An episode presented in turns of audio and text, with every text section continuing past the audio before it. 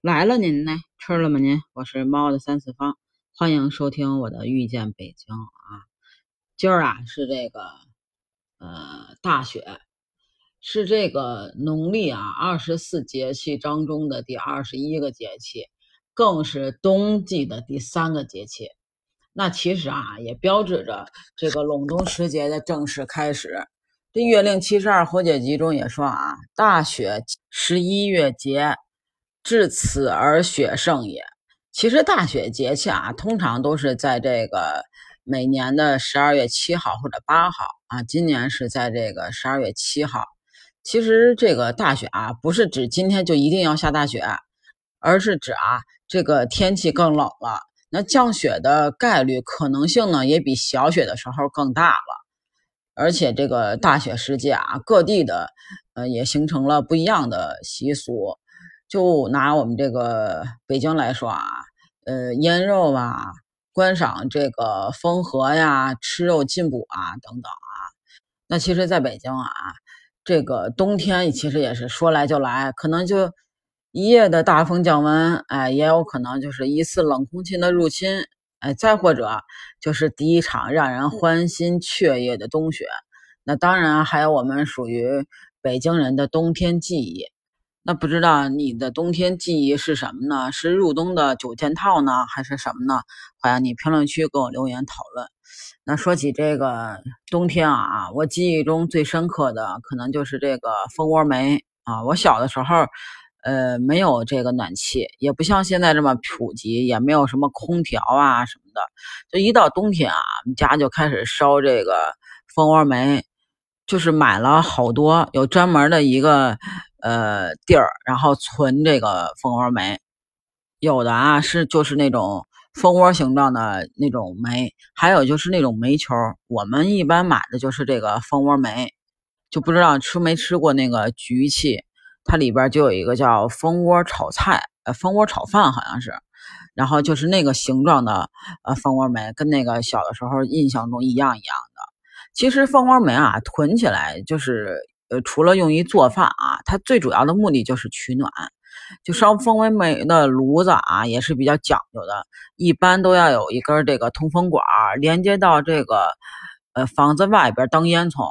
如果通风不好，就很容易造成这个室内的窒息。这炉子上边啊有火圈，下边呀有这个炉门，呃，使用方便。就谁家炉子要是不小心哎灭了，没看好灭了，就得拿一个新的煤球去邻居家换一个烧着的。邻居们有来有往的去借东西的任务啊，一般都是落在这个小孩的身上啊。我小时候也去人家加过这个蜂窝煤。那其实老北京的这个冬春跟这个夏秋相比啊，就是一个就是青菜少，第二个就是这个用煤多，所以呢就要这个储菜跟买煤。那咱说完了这个蜂窝煤啊，再说这个菜。其实以前呃北方的冬天啊，反季节的蔬菜又贵又少。我印象中啊，吃的最多的就是白菜、土豆、茄子啊，就这几个，基本上就是这种三样。而且啊，就是一储存的大白菜就成了过冬的必备之物。临到这个冬天啊，这抢购大白菜变成了大街小巷的一景。这冬储的大白菜啊，其实是一项浩大的工程。这新买的大白菜啊，一般要放在这个朝阳的地方晒几天，然后呢，再整齐的呃码这个房檐底下粘好了这个草帘子，呃塑料布储存好了。就我小时候啊，最喜欢帮大人搬这个白菜，就哪怕能搬动几颗，就也觉得哎，我为这个家做了份贡献，那甭提多自豪了。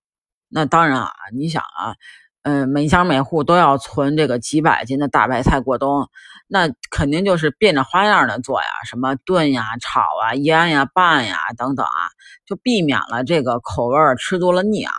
大白菜其实是北京人冬天的看家菜，就算是现在啊，就不用再这个冬储了。但是啊，它在我们这个心目中的地位啊，也是变不了的。在饭桌上永远有一席之地。就我老公就特别爱吃这个白菜炖豆腐呀，什么白菜炖粉条啊，反正就这个，就怎么都离不开白菜。小时候的深刻记忆，也可能吃的是一种小时候的味道。那说了这个吃大白菜啊，再说这个进补。其实从这个入秋开始啊，北京人就开始这个呃进补了。但是啊，也不要一味的补充有营养的食物，要根据这个什么天气啊、地域啊吃不同的食物。所以你说这个大雪的时候吃什么比较合适呢？那你看这个江南不太冷的地方啊，就比如说呃适合吃这个鸭跟这个鱼温补。那北方气候啊寒冷，就可以吃什么羊肉啊、牛肉啊，补充这个元气。冬季啊，其实就应该吃一些呃富含蛋白质一类的食品，增加这个抵抗力跟这个御寒的能力。还可以喝这个姜枣汤，嗯，抵御这个风寒。而且啊，这个由于呃冬天啊，其实都一般比较干燥，所以呢，饮食过热啊，就容易造成这个人体燥热上火。这个莲藕啊，其实就能清热润燥，呃，就很受欢迎。那也中医认为啊，这个生藕性寒，有这个清热除烦之功。那煮熟了以后呢，由凉变温，这个有这个养胃啊、滋阴啊、健脾啊、益气的功效。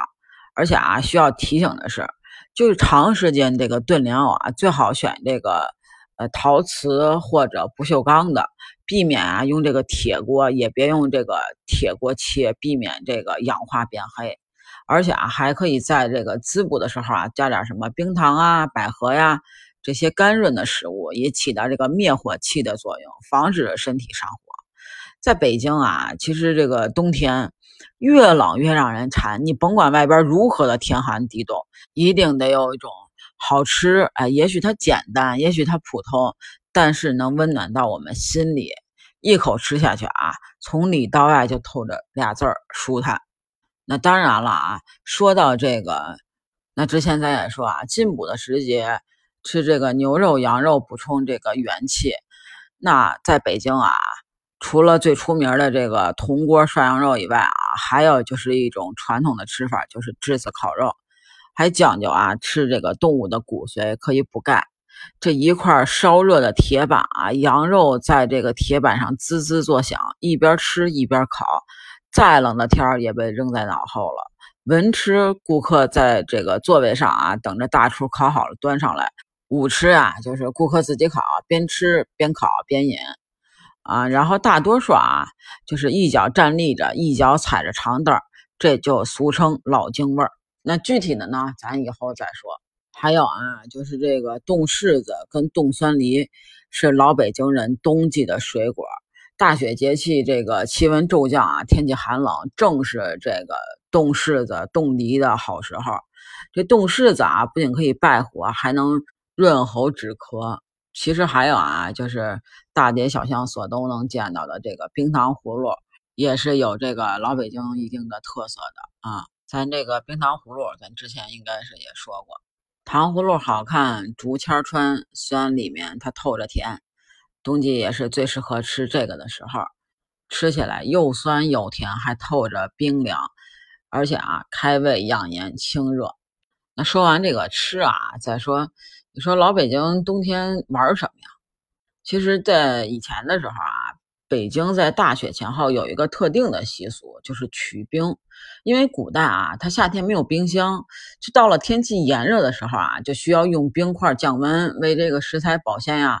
人们啊，就会在这一天，在这个呃冻结的河里边啊，这个凿冰备用。小雪封地，大雪封河，就北方也有这个千里冰封，万里雪飘的自然景观。那南方啊，就部分地区就也有这个雪花飞舞、漫天银色的迷人图画。但是啊，到了这个大雪节气，北方一般的河啊，其实都这个冻住了。那古代啊，文人雅士还会啊举办这个以雪为题的诗会，还会一起这个赏雪。那老北京啊，都喜欢尽情的这个滑冰嬉戏。在这个后海呀、北海呀、什刹海啊，其实这些地方都记载着北京无数记忆中的滑冰圣地。滑水冰、玩冰车，这都是冬天可有意思了。而且啊，在这个电影《老炮儿》里边，有一场约架的戏，也是在这个冰河上边。人们常说啊，一下雪，北京就成了北平，就没有雪花的冬天啊，其实是不完整的。而且啊，雪后的北京就简直美的不像话。无论是这个宏伟壮丽的故宫天坛，还是这个市井生活的胡同街巷，还是这个灵动自然的北海后海啊，其实都是北京冬去赏雪的好去处。那不知道今天会不会下雪呢？你那儿下雪了吗？你那儿有什么风俗习惯、美食美景？也欢迎你评论区跟我留言讨论分享，还可以加我的听友群哦，bjcat 八幺八。北京小雪的首字母 C A T 八幺八，那期待你的加入喽！我们下期见，拜拜了您呢。